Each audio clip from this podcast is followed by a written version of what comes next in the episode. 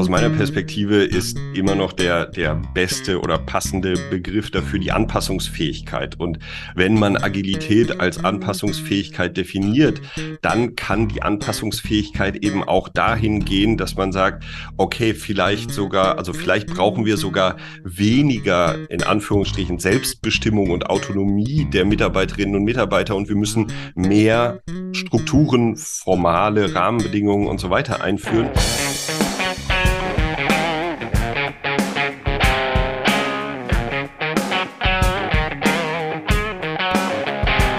Ja, hallo zusammen und herzlich willkommen zur heutigen Podcast-Folge. Es wird mal wieder Zeit für eine neue Folge nach so langer Zeit für euren Lieblingsberatungspodcast beziehungsweise euren allgemeinen Lieblingspodcast, hoffe ich. Und ich grüße euch erstmal aus einer kleinen, aus meiner kleinen sozialpädagogischen Promotions- Endphasen-Keminate, möchte ich es fast nennen. Und heute am Start ist natürlich auch wieder Matthias. Wie geht's dir denn, Matthias? Hast du die Sommerpause, die wir gar nicht angekündigt haben, denn gut genutzt für dich? Hi, Guten Morgen. Also ich, falls es jetzt irgendwie abends erst hört, guten Abend.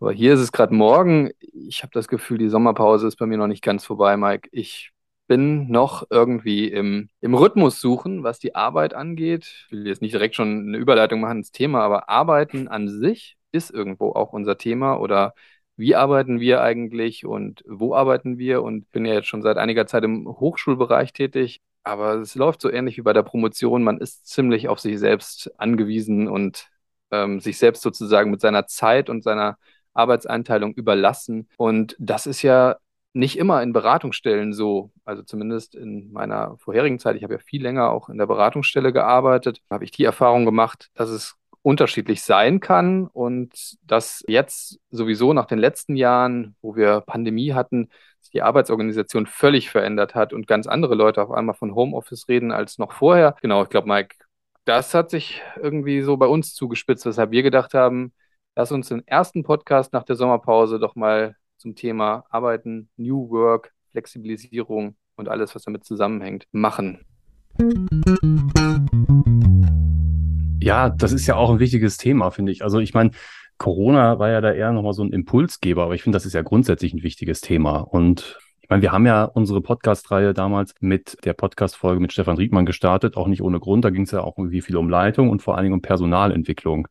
Auch ein sehr wichtiger Bereich. Und da haben sich ja schon so ein paar Sachen abgezeichnet, finde ich. Also ich erinnere mich noch dran, dass Stefan da sagte, dass gerade so, da werden wir heute auch nochmal drüber sprechen, äh, wie attraktiv sind Erziehungsberatungsstellen, was kann man auch tun, damit Erziehungsberatungsstellen auch weiter attraktive Arbeitgeber oder Orte von attraktiver Arbeit bleiben. Der sagte ja, dass die Bewerbungen ja auch nicht mehr so stark sind wie jetzt in den 90ern. Also hat sich ja auch, ne, Stichwort Fachkräftemangel, einiges verändert. Und ich glaube, das macht schon Sinn, dass wir uns heute damit beschäftigen. Also die Frage so, diese Frage nach New Work, ich meine, wir haben ja heute auch noch einen Experten zu Gast zum Glück. Genau. Aber die Frage ist ja nochmal, wie sieht so die Zukunft der modernen und flexiblen Arbeit aus, in der, auch in einer Beratungsstelle. Und ja, ja da gibt es, glaube ich, einige Sachen zu diskutieren. Denke ich auch. Also modern und flexibel, ich weiß nicht, ob es auf alle Beratungsstellen zutrifft, aber viele sind zumindest herausgefordert, genau das irgendwie ihren MitarbeiterInnen zu bieten. Aber ich habe auch das Gefühl, es geht fast gar nicht mehr anders ich nenne mal noch so ein paar Stichworte, zum, die mir mhm. so durch den Kopf gegangen sind dazu.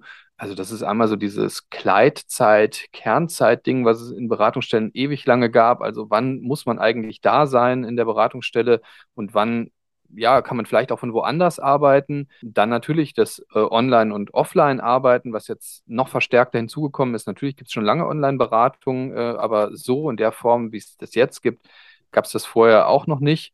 Und dann haben wir diesen, auch den Bereich mit, mit Projekten. Also ich kenne wirklich viele Beratungsstellen, zumindest ab einer gewissen Größe, also Mitarbeitergröße und Struktur, dass man sagen kann, naja, die stoßen auch Projekte an, die machen besondere äh, Angebote für die Adressatinnen, also ob das jetzt für kinderpsychisch kranker Eltern ist oder was ganz anderes, so ein Bereich, der vielleicht nicht oft beachtet wird, wie vielleicht für ja, Kinder und Jugendliche mit äh, Behinderungen oder sowas. Und man hat das Gefühl, auch das muss ja irgendwie gemanagt und umgesetzt werden. Dann arbeiten die mit Teilzeitarbeitskräften, die dann halt vielleicht nur für das Projekt reinkommen und sozusagen einen Zeitvertrag auch haben. Das sind alles Sachen, die haben in den letzten Jahren Einzug gehalten und jetzt, ja, sind wir an einem Punkt, ich weiß nicht, wie viele Beratungsstellen Organisationsentwicklung betreiben, aber es ist auf jeden Fall ein spannendes Feld zu schauen, wie funktioniert eigentlich die Organisation Beratungsstelle, wo gibt es Optimierungsbedarf möglicherweise oder wo stellen sich vielleicht auch einfach Fragen, darf das eine Beratungsstelle? Geht das überhaupt? Kriegen wir das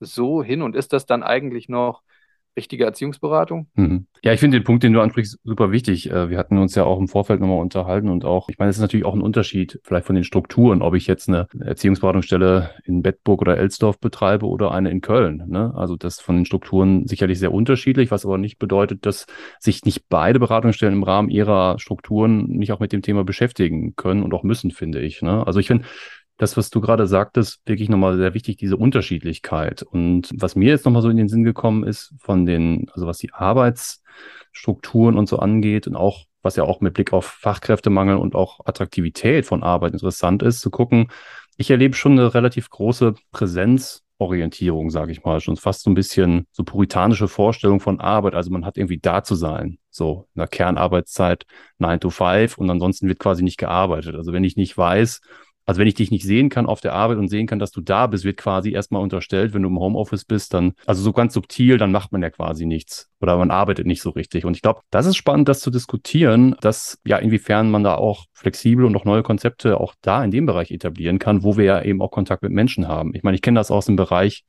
so, ich kenne relativ viele Leute, die im IT-Bereich arbeiten. Ne? Und bei denen ist das natürlich so eine ganz krasse Kontrastierung, weil die arbeiten fast nur remote und nur von zu Hause. Ne? Also die sehen dann ein, zwei Mal im Jahr vielleicht ihr, ihr persönlich äh, irgendwelche Leute. Da gibt es eine sehr hohe Ergebnisorientierung eher so, ne? Also Hauptsache, das Ergebnis steht am Ende. Und da zu gucken, wie könnte das auch auf eine Beratungsstelle nicht zu 100 Prozent übertragen werden, aber so einen kleinen Beitrag leisten zu einer veränderten Arbeitskultur vielleicht. Ne? Da gucken wir mal, wie wir da heute mit Hilfe unseres Gastes ein bisschen näher rankommen.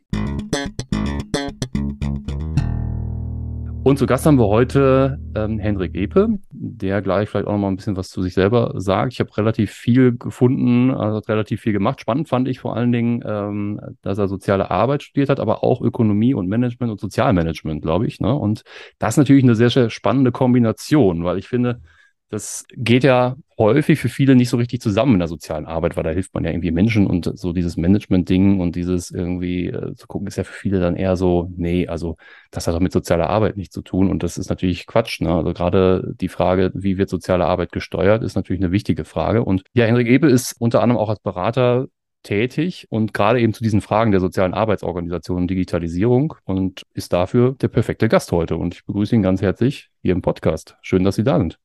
Ja, guten Morgen. Freue mich auch hier zu sein. Ja, super. Wir haben es gerade schon gesagt im Vorgespräch, das hat sich schon angekündigt mit Ihrem Termintool, wie gut Sie organisiert sind und wie Sie Ihre Arbeit vielleicht auch selber strukturieren. Also wir konnten da nicht irgendwie in einer riesen Doodle-Liste irgendwie Termine aussuchen, sondern konnten quasi auf einen digitalen Kalender zugreifen und einfach freie Slots auswählen. Habe ich nochmal gedacht, das wäre ja mal interessant, das ist jetzt ein bisschen off-topic, aber für eine Beratungsstelle so ein Anmeldeverfahren zu machen, ja, dass man nicht mehr im Sekretariat anruft und sagt, hallo, wir möchten einen Termin, sondern dass man bei seiner Beraterin sozusagen einen freien Terminslot auswählen kann. Naja, es ist vielleicht ein bisschen zu viel Zukunftsmusik, aber Sie haben auf jeden Fall die Zukunft im Blick. Sie beschäftigen sich ja intensiv mit Ihrem Blog Idee Quadrat mit Fragen von New Social Work und sozialer Organisationsentwicklung. Das sind so Ihre Themen unter anderem. Vielleicht können Sie den Hörern mal kurz einen Einblick geben, worum geht es da eigentlich? Mit mhm. was beschäftigen Sie sich schwerpunktmäßig? Ja, also nochmal ganz herzlich willkommen und herzlichen Dank für die, für die Einladung. Das äh, Termintool äh, erleichtert mir vor allen Dingen die Arbeit. Das ist der, der wesentliche Faktor dabei, anstatt viele E-Mails hin und her zu schicken, sozusagen, wo man irgendwie äh, Terminabsprachen macht, kann man da einfach was auswählen. Und ähm, eigentlich würde ich jetzt ja fast davon ausgehen, dass es schon Beratungsstellen gibt, die quasi solche Tools nutzen. Ähm, weiß ich nicht. Ansonsten macht es natürlich Sinn. Das einzige Problem, was da natürlich immer wieder auftaucht, ist dann die Frage des Datenschutzes. Da habe ich natürlich jetzt wenig Probleme sozusagen damit, ob da jemand einen Termin bei mir bucht, aber das ist natürlich in der Beratungsstelle ein ganz anderes äh, Ding.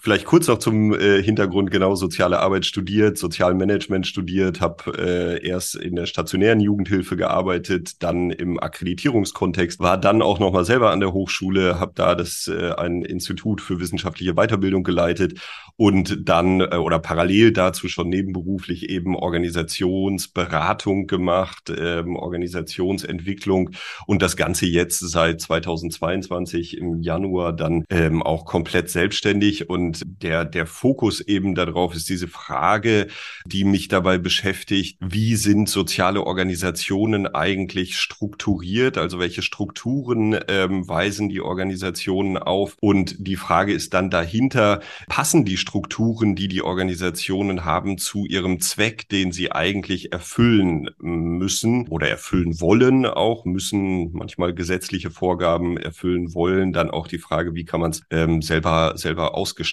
So, das sind so die, die, der, der, der, das ist so der, der wesentliche Fokus. Und da kommen natürlich dann solche Themen rein wie digitales Arbeiten, äh, Homeoffice, da kommen aber auch solche, solche Fragen rein wie, was ist agiles Arbeiten, was ist ähm, ja agiles Projektmanagement, wie gelingt Führung in dem Kontext, wie sind eigentlich unsere Teams zusammengesetzt, äh, wie sind die Strukturen innerhalb der Teams, damit die möglichst gut zusammenarbeiten können. Das sind so die, die Kernfragen, die mich beschäftigen. Ja, Sie sagten jetzt gerade schon äh, das Stichwort Agilität, was ja zunehmend auch, also ich glaube, es gibt so zwei Perspektiven darauf. Also es gibt einmal, ähm, ich glaube, viele, relativ viele, die gar nicht genau wissen, was damit gemeint ist. Und dann gibt es so diese andere, so die andere Polarität, sage ich mal, die es quasi an jeder Stelle anführen. Ne? Also es ist so ein bisschen auch so ein Containerbegriff geworden. Und ähm, vielleicht können wir zusammen noch ein bisschen auflösen, was das konkret bedeutet. Also mhm. ich glaube, vielleicht nochmal so zur Rahmung. Unsere Hörerinnen und Hörer wissen das natürlich, dass gerade Beratungsstellen auf so einer Individualebene ja schon hohe Autonomiespielräume haben. Also Fachkräfte können, glaube ich, jetzt schon sehr flexibel und autonom Arbeitsprozesse, ihre individuellen Arbeitsprozesse gestalten. Aber vielleicht, es gibt ja auch nochmal so eine Organisationsebene, so eine Teamebene und auch eine Leitungsebene, da nochmal zu gucken, wie kann man denn da agile Organisationsentwicklung oder auch agiles Arbeiten konkret fördern? Also ähm, mhm. was wären da so erste Ansatzpunkte vielleicht? Ja, die, die Grundfrage oder das, das, das, was Sie gerade schon gesagt hatten, ist ja die Frage, was, was ist Agilität überhaupt? Ja, also sozusagen, wie, wie definiert, mhm. äh, definiert sich das Ganze? Und aus meiner Perspektive ist immer noch der, der beste oder passende Begriff dafür die Anpassungsfähigkeit. Und wenn man Agilität als Anpassungsfähigkeit definiert, dann kann die Anpassungsfähigkeit eben auch dahin gehen, dass man sagt, okay, vielleicht sogar, also vielleicht brauchen wir sogar weniger in Anführungszeichen Anführungsstrichen Selbstbestimmung und Autonomie der Mitarbeiterinnen und Mitarbeiter und wir müssen mehr Strukturen, formale Rahmenbedingungen und so weiter einführen, wenn es notwendig ist. Ja, also sozusagen, wenn, wenn man darauf schaut, also Agilität nicht zu betrachten, ähm, äh, endlich müssen alle oder dürfen alle selbstbestimmt und autonom arbeiten. Gerade im sozialen Kontext ist das ja in vielen Arbeitsfeldern bereits der Fall. Ja? Also in der stationären Jugendhilfe arbeiten die Mitarbeiterinnen auf der Wohngruppe genauso autonom mit den Jugendlichen. Da kommt ja auch nicht dauernd irgendein Chef und sagt, ja, jetzt musst du das sagen und dann musst du das sagen und dann musst du die Spülmaschine ausräumen oder was weiß ich, was halt irgendwie so ansteht. Genauso wie in der Erziehungsberatungsstelle, genauso wie in der sozialpädagogischen Familienhilfe oder, oder, oder. Also in, in vielen Arbeitsfeldern ist es aus der, aus der äh, direkten Arbeit an der Basis schon sehr autonom. Und die Fragestellung ist dann für mich oftmals, ähm, sind die, die formalen Regeln, Rahmenbedingungen, Strukturen sozusagen, die da sind, sind die passend dafür, wie die Arbeit gemacht wird, oder ist es quasi in Anführungsstrichen dann auch zu äh, autonom und ähm, man, man wurstelt so vor sich hin, ja, also sozusagen, ohne dass man sozusagen diese, diese Rahmenbedingungen abgestimmt hat, wodurch dann wiederum viele Herausforderungen und Probleme sozusagen innerhalb der Teams zu, äh, zu, zu, zustande kommen, ähm, Konflikte zwischen den Mitarbeiterinnen, der eine macht die Arbeit so, der andere macht die Arbeit so, ja, wie wollen wir denn eigentlich gemeinsam arbeiten? Und diese Dinge anzuschauen, gleichzeitig, und das ist dann sozusagen die, die in Anführungsstrichen klassische ähm, Agilität zu überlegen, okay, wir haben ganz viele Vorgaben und Rahmenbedingungen. Wie kann es gelingen, sozusagen innerhalb dieser Rahmenbedingungen selbstbestimmter zu arbeiten? Wie müssen wir Teams gestalten? Was sind da die, die Rahmenbedingungen, die da dahinter stehen? Aber Agilität so zu definieren, zu sagen, okay, je nach Organisation, je nach Rahmenbedingungen kann es was ganz anderes bedeuten und ist es sinnvoll, sozusagen auf was ganz anderes zu setzen. Wenn man mal den, weil sie, weil sie gefragt haben, was, was kann man denn tun, sozusagen? Also was ist denn das äh, ähm, Konkrete, in welche Richtung kann man denn da gehen? Sich das anzuschauen, okay, welche, welche, also wie, wie, welch, welchen Zweck er, soll das Team oder die, die Organisation sozusagen erfüllen? Haben wir dafür die entsprechenden Prozesse und Strukturen gestaltet? Sind die zu einengend, zu formalisiert, zu bürokratisch dann teilweise auch? Oder sozusagen braucht es genau das, um den Mitarbeiterinnen und Mitarbeitern Orientierung zu geben, gerade weil sie so autonom unterwegs sind. Also jeder sozusagen sein, sein eigenes Ding machen kann, äh, die, die Beratungsgespräche in der Erziehungsberatung dann quasi so auslegen kann, wie er will und was sind dann sinnvolle, sinnvolle Rahmenbedingungen dafür? Mhm. Also sich diese Dinge genau anzuschauen, das ist sicherlich ein, ein Kern davon. Ja, ich, de ich denke auch gerade, dass, also ich einhaken darf, das ist, da sind Sie genau an dem Punkt. Man kann das ja auch wirklich auf, äh, ja, auf was ganz Konkretes legen. Also müssen alle Berater zum Beispiel zum Zeitpunkt X, also die an dem Tag zumindest irgendwie da sind, in der Beratungsstelle sein. Ne? Sagen wir mal 9 mhm. Uhr morgens oder so fängt da der Dienst an oder irgendwie sich anders melden. Also, und dann wäre die Frage, ne, also Anpassung und Agilität, wenn es dann da Veränderungsprozesse gibt, also wenn so eine Beratungsstelle beispielsweise merkt, nee, das muss eigentlich so gar nicht mehr sein, das erste Gespräch darf auch online geführt sein, zum Beispiel von einem anderen Ort aus, also um das mal zu bemühen, diese Kernzeitdebatte in der, in, in der Beratungsstelle auch damit aufzubringen, wer verändert das? Also ist das eine mhm. Leitungsaufgabe? Also sagt die Leitung, wir, wir probieren das jetzt mal aus oder gibt es da vielleicht auch, also ich sehe da so zwei Punkte. Einmal natürlich die, die Leitung, obwohl das ja ansonsten eine relativ flache Hierarchie häufig ist in den sozialen Bereichen, gibt es ja hier eine eindeutige Leitungsfachkraft in den allermeisten Fällen. Ähm, und auf der anderen Seite gibt es ähm, natürlich auch so eine Tradierung in Beratungsstellen und vielleicht auch Veränderungswiderstände, also, dass man, das hat man immer so gemacht und das ist vielleicht mhm. auch, das ist vielleicht auch schwierig für den Mitarbeiter, weil er hat ja da zu Hause keine Dienst- und Fachaufsicht. Ja, wenn er von dort aus ein Beratungsgespräch führt, fällt mir so als zwei Aspekte ein. Also, wer verändert das? Wie kann das gehen? Also das, das, was Sie angesprochen haben, ist da, glaube ich, schon relevant. Also welche Aufgabe hat Leitung und Führung? Das, was in unserem Kontext ja auch sehr groß geschrieben wird, ist Partizipation, Mitbestimmung. Also ich erlebe es quasi ganz, ganz selten, dass eine Führungskraft sagt, so machen wir das jetzt, ob ihr das wollt oder nicht, sondern im Grunde genommen immer partizipativ mit dem Team gemeinsam sozusagen zu gestalten, wo soll es hingehen, die Mitarbeiter mit einzubinden in entsprechende Entscheidungsprozesse. Und das sehe ich schon als richtigen Weg an, solange man zu einem gemeinsamen Ergebnis kommt. Und für dieses Ergebnis, also die die Entscheidung zu treffen, in diese Richtung gehen wir, das ist aus meiner Perspektive dann schon auch Leitungsaufgabe. Also irgendjemand muss, also wenn es Leitung gibt, ja, also wenn es eine Hierarchie gibt, eine klassisch formal hierarchische Hierarchie gibt, dann sollte diese Leitungsperson eben auch am Ende des Tages sagen, wir nehmen diese Entscheidung und in die Richtung gehen wir weiter. Und dann haben die Mitarbeiterinnen und Mitarbeiter die Möglichkeit quasi zu sagen, das passt für mich so Alternativ dazu können die, und das ist ja sozusagen ein Aspekt von Organisationen im Gegensatz zu beispielsweise einer, einer, Familie, ja, dass ich als Organisationsmitglied sagen kann, nee, das will ich nicht. Also suche ich mir was anderes. Ja, bisschen sehr überspitzt formuliert äh, in, dem, in dem Kontext. Aber die Mitarbeiterinnen und Mitarbeiter haben da eine entsprechende Wahlmöglichkeit. Aber das sehe ich definitiv als, als Leitungsaufgabe in der Partizipation mit den Mitarbeiterinnen und Mitarbeitern diese Vision oder Idee davon zu entwickeln, wie wir hier arbeiten wollen, vor allen Dingen, wie wir bestmöglich unseren Zweck, für den wir da sind, erfüllen können. Und dann aber auch die Entscheidung zu treffen und zu sagen, in diese Richtung wollen wir weiter, weiter vorangehen. Das, was Sie eben angesprochen haben, da vielleicht nochmal ganz, ganz kurz drauf, also Kernarbeitszeitregelung, wann müssen wir anwesend sein und so weiter und so weiter, stellt für mich schon die Frage, ist oder macht Erziehungsberatung in der heutigen Zeit Sinn in Richtung dieser Com-Struktur. Also die, die Klientinnen und Klienten müssen in die Erziehungsberatungsstelle kommen. Dadurch habe ich schon eine relativ hohe äh, Einstiegsschwelle, ja, also relativ wenig niedrigschwellig sozusagen das Angebot und kann man im Grunde genommen davon oder darüber auch sozusagen nachdenken, okay, an der einen Stelle macht es natürlich Sinn, dass die, dass die Klientinnen hinkommen, die Familien sozusagen den entsprechend geschützten Rahmen haben, aber wo, an welcher Stelle macht es auch Sinn, dass die Erziehungsberatung dahin geht, wo die Menschen sind. Also ins Netz, in das Digitale und so weiter. Und dann brauche ich als Mitarbeiter, Mitarbeiterin äh, beispielsweise auch gar nicht mehr irgendwie großartig im Büro anwesend zu sein, ähm, sondern kann sehr, sehr flexibel dann überlegen, okay, wie, wie komme ich denn an das Klientel äh, ran, was äh, sozusagen relevant ist, bis hin zu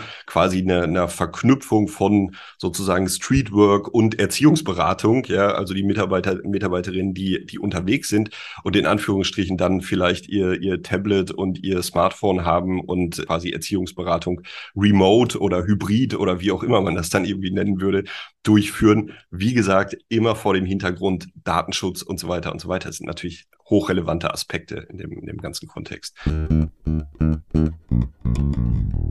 Ja, das, also um daran anzuschließen, also da machen Sie ja eine spannende Verbindung aus zwischen, sage ich mal, einer Arbeitsstruktur, also wie, mhm. wie sind die Strukturen geregelt und auch eine Frage davon, wie gestalte ich Zugänge. Ne? Also es hängt ja auch miteinander zusammen. Also wenn ich sage, okay, wir sind jetzt ja. digital präsenter, dann kann ich darüber vielleicht auch nochmal andere Zugangswege schaffen. Und ich glaube, das war ja auch so in einer BKE-Stellungnahme nochmal so Thema, also Digitalisierung als Flexibilisierung. Also nicht als mhm. heiliger Gral, mit der jetzt alles löst, aber sicherlich mhm. nochmal eine Möglichkeit, mehr Flexibilität reinzubringen. Wenn wir jetzt nochmal schauen, also gerade diese ganze Digitalisierungsthema ist natürlich mit Blick auch auf strukturelle Aspekte nochmal interessant, mit Blick auf meine also die Attraktivität meiner Arbeit. Also wenn ich jetzt, wir haben im Vorfeld über, oder jetzt auch gerade im Podcast schon über ihr Termintool gesprochen, ne, dieses digitale, das finde ich, war für mich zum Beispiel jetzt nochmal ähm, eine schöne Ergänzung so. Also ich würde mich jetzt durchaus als digitalisierungsoffen bezeichnen, mache irgendwie schon seit Jahren auch irgendwie, also ich glaube, das letzte, was ich gedruckt habe, war, glaube ich, mein Stundenzettel, mein letzter Stundenzettel beim Caritas-Verband.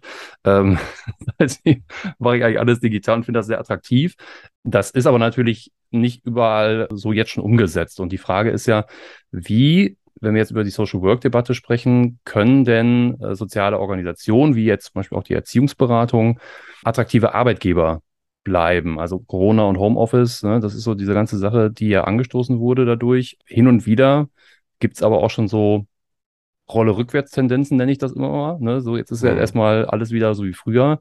Trotzdem gefragt, welche Impulse können denn jetzt aus dieser ganzen Diskussion um New Social Work denn da jetzt mitgenommen werden für die weitere Entwicklung?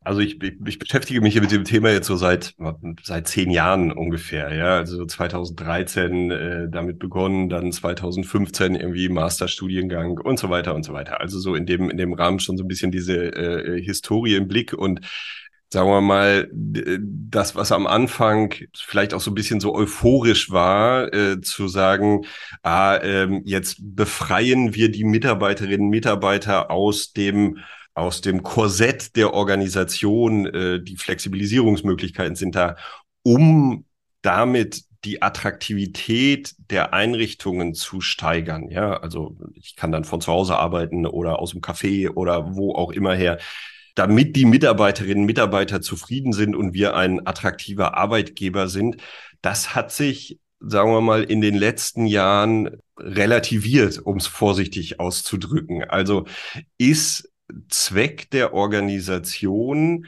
glückliche Mitarbeiter haben zu müssen?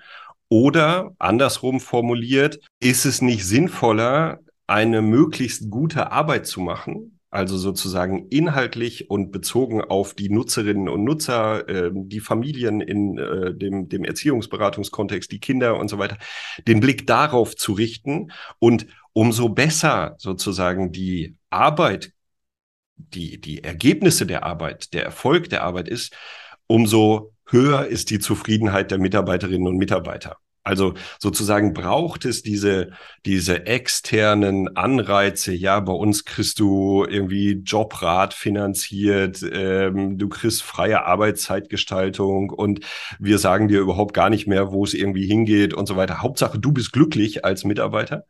Macht das Sinn? Das hat natürlich schon viele Aspekte, wo ich sagen würde, ja, auf jeden Fall, das ist einfach Stand der Zeit, ja. Also es macht keinen Sinn, die Mitarbeiter irgendwie zu zwingen, irgendwie zu bestimmten Zeiten ins Büro zu kommen. Ist aber im Grunde genommen nicht die Perspektive aus meiner Sicht, die Organisationen einnehmen sollten, sondern die, die Kernperspektive, das, was ich von Anfang an sozusagen eben schon mal gesagt hatte, diese Frage, erfüllen wir mit dem, was wir tun, bestmöglich unseren Zweck? Und dann auch das, was Sie, was Sie gerade zwischendurch gesagt haben, dann können digitale Aspekte Aspekte da wunderbar geeignet sein, um diesen Zweck besser zu erfüllen. Dann können flexible Arbeitszeiten sozusagen dafür geeignet sein, den Zweck besser zu erfüllen. Dann kann und so weiter und so weiter, ja, sozusagen solange wie diese, diese Möglichkeiten und Tools genutzt werden, um bestmögliche Arbeit zu leisten im Sinne der Nutzerinnen und Nutzer. Was auch immer dann sozusagen als, als Möglichkeiten gelten können. Also ich, ich bin Skeptiker sozusagen davon zu sagen, es geht darum, ein attraktiver Arbeitgeber zu sein, sondern es geht erstmal darum, Arbeitgeber zu sein, der bestmöglich seine, seine Aufgaben ähm, erfüllt in dem Kontext. Und dann zu sagen, wenn wir irgendwo arbeiten, wo ich Erfolg habe in meiner Arbeit, also wir machen super Beratung, die Ergebnisse, die dabei rauskommen, wir helfen den Familien und so weiter und so weiter, dann habe ich eine entsprechende Arbeitszufriedenheit. Dazu kommen dann diese anderen Add-ons.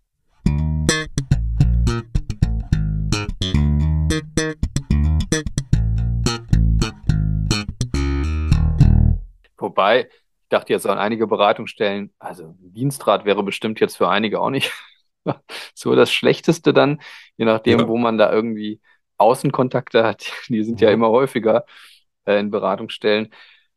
Aber ja, sicherlich ist es eine interessante Umkehrung des Denkens. Also nicht äh, einfach nur zu denken, was müssen wir jetzt den Mitarbeitern irgendwie Gutes tun ne, und den Fachkräften sozusagen ermöglichen, sondern erstmal, was steht in unserem Fokus? Ja? Wo sind mhm. äh, die, die Nutzerinnen äh, eigentlich abgeblieben?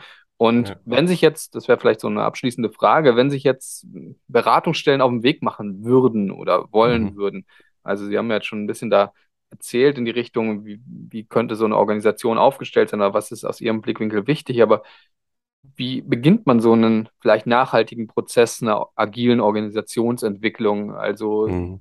Leitungsaufgabe schön und gut oder ne, das ganze Team mitnehmen, wie auch immer. Der Träger macht eine Vorgabe. Es gibt ja verschiedene Möglichkeiten, aber möglicherweise ist es auch ein Prozess, also nicht nur eine Entscheidung, sondern auch ja, ein, ein wirkliches Dahingehen äh, auf solche Ziele oder das noch, noch mal neu fokussieren. Ich denke, viele Beratungsstellen haben auch schon wahrscheinlich so einen Fokus auf ihre Nutzerinnen und Nutzer, ähm, sondern das jetzt vielleicht noch mal neu zu denken.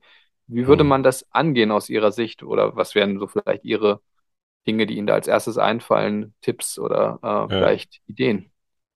Also dazu fällt mir als erstes ein, wegzukommen von Organisationsentwicklung als irgendwann abgeschlossenes Projekt. Also sozusagen wegzukommen von dem, wir haben ein Problem festgestellt, dann lösen wir das Problem und nachher können wir entspannt weiterarbeiten, weil wir das Problem gelöst haben, sondern hinzukommen zu Organisationsentwicklung selber als agil zu denken. Und im Grunde genommen bedeutet das zu sagen, wir stellen fest, wir müssen uns an einer bestimmten Stelle verändern und irgendwas sozusagen besser machen, weil wir da eine Herausforderung, ein Problem feststellen. Das vielleicht ganz kurzer Einschub ohne Problem, also ohne sozusagen echte Herausforderung, die die Schmerzen sozusagen verursacht, macht es keinen Sinn, irgendwo anzufangen zu sagen, ja, komm, wir probieren mal irgendwie was Neues aus und vielleicht ist es besser, klingt schön, Agilität wollen wir uns auch irgendwo draufschreiben, das macht wenig Sinn, sondern wirklich da anzufangen, wo habe ich denn meine Herausforderungen und die dann so anzugehen, zu sagen, wir probieren aus, in unserer Einrichtung an einer Stellschraube, an einem kleinen Aspekt, keine Ahnung, irgendwo etwas zu verändern und schauen uns nach einer gewissen Zeit das wieder an, was dabei rausgekommen ist. In dem agilen Denken sozusagen ähm, inspect and adapt, also wir, wir testen und adaptieren dann wieder das, was sich verändert hat, mit Hilfe von einer Retrospektive oder immer wieder regelmäßigen Retrospektiven sozusagen in so einen kontinuierlichen Entwicklungsprozess reinzuschauen. Und ich glaube, da ist vielleicht eine, eine Herausforderung sozialer Organisationen, explizit diesen Organisations- oder Team- oder Arbeitsentwicklungs Teil mit in die Agenda aufzunehmen und quasi, was weiß ich, äh, ein Team-Meeting alle drei Monate beispielsweise explizit zum Thema Organisationsentwicklung zu machen. Und alle drei Monate schauen wir uns dann an, wo hat sich unsere Arbeit verbessert? Wo sind wir einen Schritt weitergekommen? Also sozusagen da in so einen kontinuierlichen Prozess reinzukommen. Und am Anfang, das äh, stelle ich auch in vielen Organisationen fest, steht eigentlich immer so ein Blick auf, was steht denn eigentlich bei bei uns im Leitbild? Was ist denn eigentlich unsere Vision? Was ist denn eigentlich unser Zweck? Wie sind denn die Werte aufgestellt und so weiter? Also sich das nochmal anzuschauen, weil da stelle ich sozusagen in der, in der Arbeit aktuell auch immer wieder ganz spannende Dinge fest, äh, wo man irgendwie sagt, ja, okay, hier, wir haben ein Leitbild, das ist aber jetzt halt dann irgendwie schon auch 20 Jahre alt. Ja, so, da hat auch ja. keiner mehr drauf geguckt oder so. Also das sich nochmal vorzunehmen, sind wir da eigentlich auf einem guten Weg, heißt gar nicht sozusagen Perspektive oder, oder jedes Mal in die Leitbildentwicklung einzusteigen, sondern nur abzugleichen, passt das denn für uns? Und wenn es nicht passt, wo, an welcher Stelle müssen wir es anpassen? Und dann auch solche Aspekte eben immer in diesen Schleifen zu denken, in diesen Iterationen, wie sich das im, im Agilen nennt, zu denken. Und wir testen etwas, probieren etwas aus und reflektieren dann aber wirklich darüber, hat sich durch das, was wir ausprobiert haben, tatsächlich etwas verändert. Gerade das vielleicht noch als, als abschließender Punkt, gerade im Kontext von Teamsitzungen kann man da ganz, ganz viel gestalten. Also das finde ich ein, ein guter Ansatzpunkt, ein einfacher Ansatzpunkt. Schaut mal auf eure Teamsitzungen, wie sind die strukturiert, wie sind die aufgebaut und da sozusagen mit kleinen Änderungen anzufangen, Dinge anders zu machen anders auszuprobieren, das dann wieder zu reflektieren und zu überlegen, sind wir damit ein Stück weitergekommen.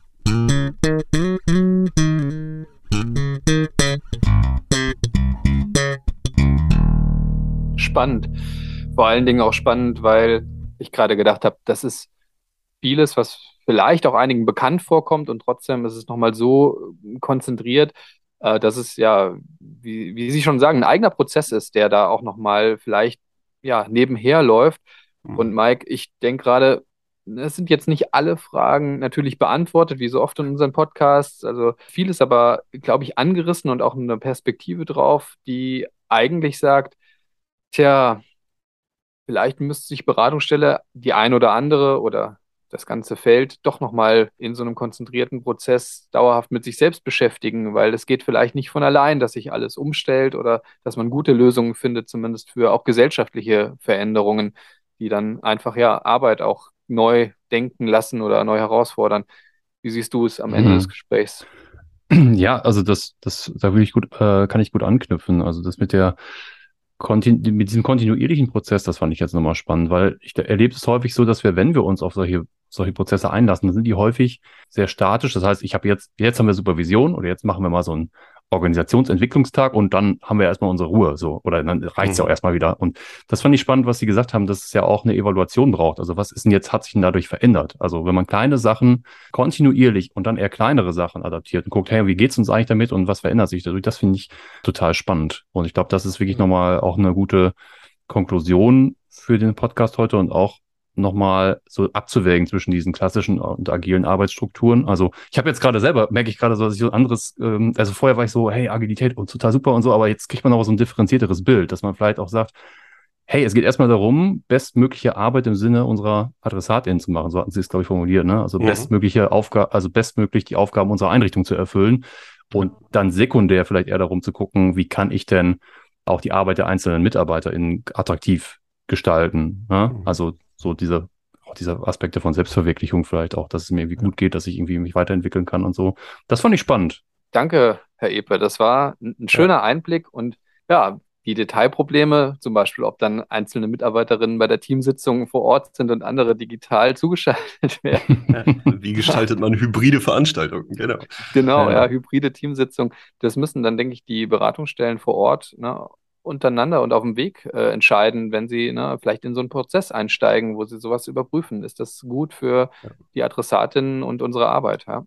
Ja, also, und das wäre ja genau so ein, so ein Punkt, wo man sagen könnte, lass uns da mal ein Experiment machen. Die nächsten sechs mhm. Monate machen wir hybride Teamsitzungen, da können wir anwesend sein. Mhm. Und am Ende der sechs Monate gucken wir uns an, ob das sozusagen Sinn gemacht hat, ob wir damit besser weitergekommen sind. Und dann entscheiden wir, wie es weitergeht. Ja, also anstatt zu sagen, jetzt machen wir für immer, also die mhm. nächsten 2000 Jahre quasi äh, nur noch hybride Teamsitzungen, weiß ich nicht. Ja, so, also, ja, sondern ja. eher in diesem Prozess. Ja, spannend. Zeigt die Flexibilität, die man da vielleicht auch braucht.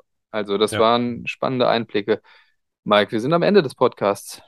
Ja, auch von mir herzlichen Dank nochmal. Ich fand's super und dann würde ich sagen, Matthias, dann sind ja, wir sehen wir uns oder hören uns besser. Wir sehen uns, aber die, die Hörerinnen und Hörer hören uns zum nächsten Podcast wieder. Ich sag mal noch diesen Herbst, ne? Ist realistisch. Ja. Irgendwann vor Weihnachten. Alles klar. Hendrik Epe, vielen Dank und äh, tschüss Gerne. da draußen. Gute Zeit. Ciao. Ja. Tschüss.